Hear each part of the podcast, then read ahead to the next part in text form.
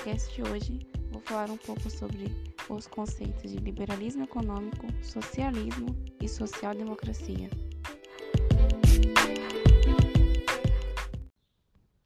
A teoria de liberalismo econômico surgiu no contexto do fim do mercantismo, é onde o período era necessário estabelecer novos paradigmas, já que o capitalismo vinha se formando cada vez mais.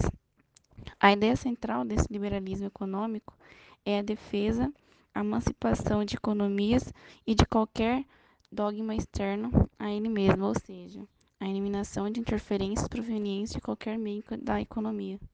Final do século XVIII, tendo como François Quesnay um de seus principais teóricos.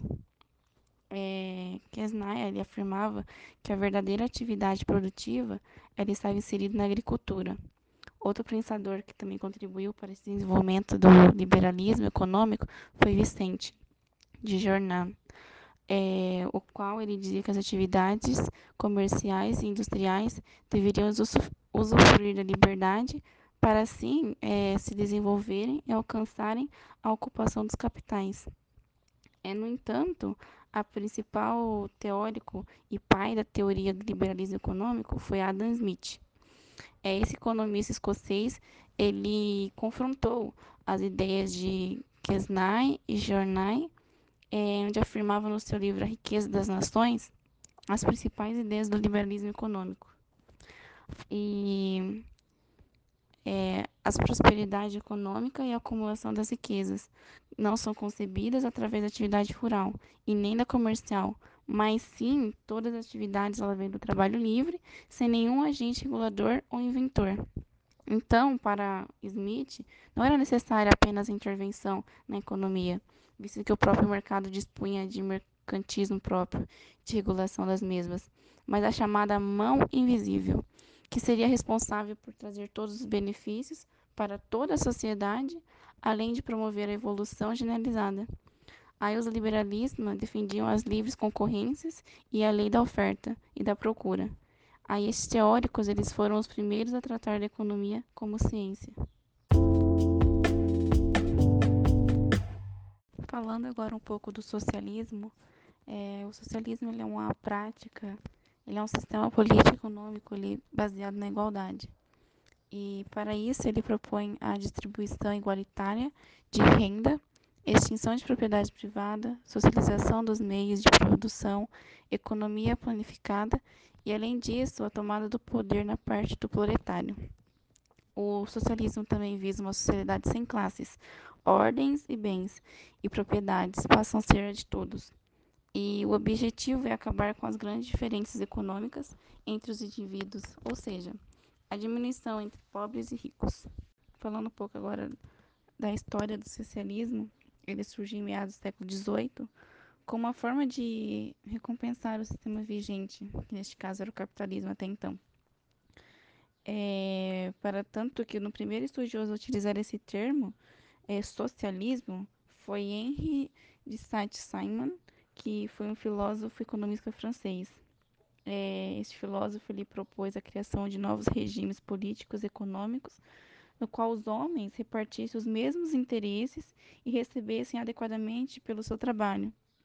E tudo isso foi pautado no progresso industrial científico. Nós tivemos também esse período Karl Marx, que ele publicou um livro chamado Manifesto Comunista, em 1948, que esse texto ele apresentava os princípios do socialismo científico é, ele também pautava os pensamentos comunistas, os conceitos de luta de classe, crítica ao modo de produção capitalista, crítica aos três tipos de socialismo. É, ele também pautava o materialismo dialético, histórias e a revolução socialista. Aí, para isso, o socialismo científico muitas vezes é conhecido pelo nome de marxismo, por estar associado a esse livro e ao Karl Marx. Agora, falando um pouco de social-democracia, ela, em sua origem, é uma variação do socialismo. Ela surgiu dentro do movimento operário ainda no século XVI.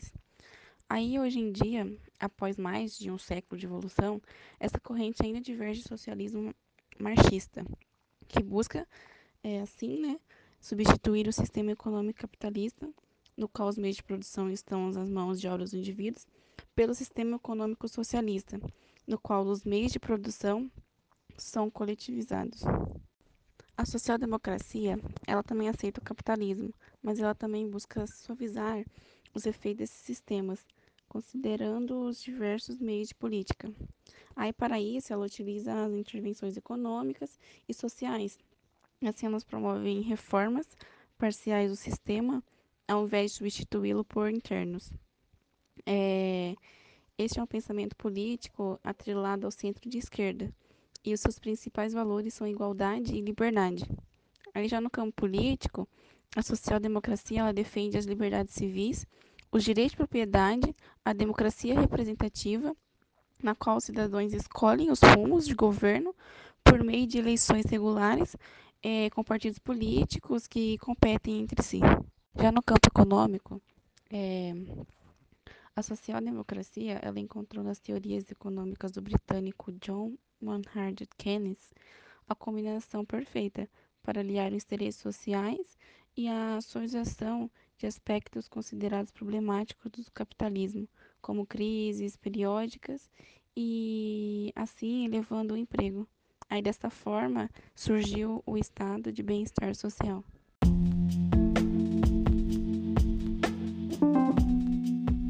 Bom, gente, esse foi mais um podcast.